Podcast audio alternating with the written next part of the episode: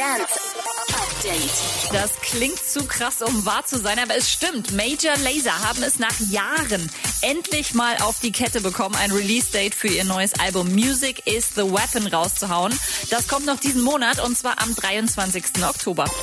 Gesucht, der größte David Guetta-Fan der Welt. Ihr kennt die Namen seiner Haustiere und wisst, wo David Guetta zum ersten Mal aufgelegt hat. Dann könnt ihr euch ja gerne mal für die neue Studioaktion bei Late Night Berlin bewerben. Die brauchen dann nämlich mal eure Hilfe.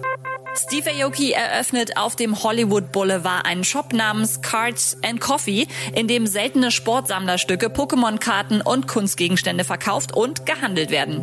Achtung, Achtung, es gibt seit gestern noch einen Kandidaten im US-Präsidentschaftswahlkampf. Carnage is running for president. Sein Versprechen, kostenlose Festivals für jede Stadt in den USA.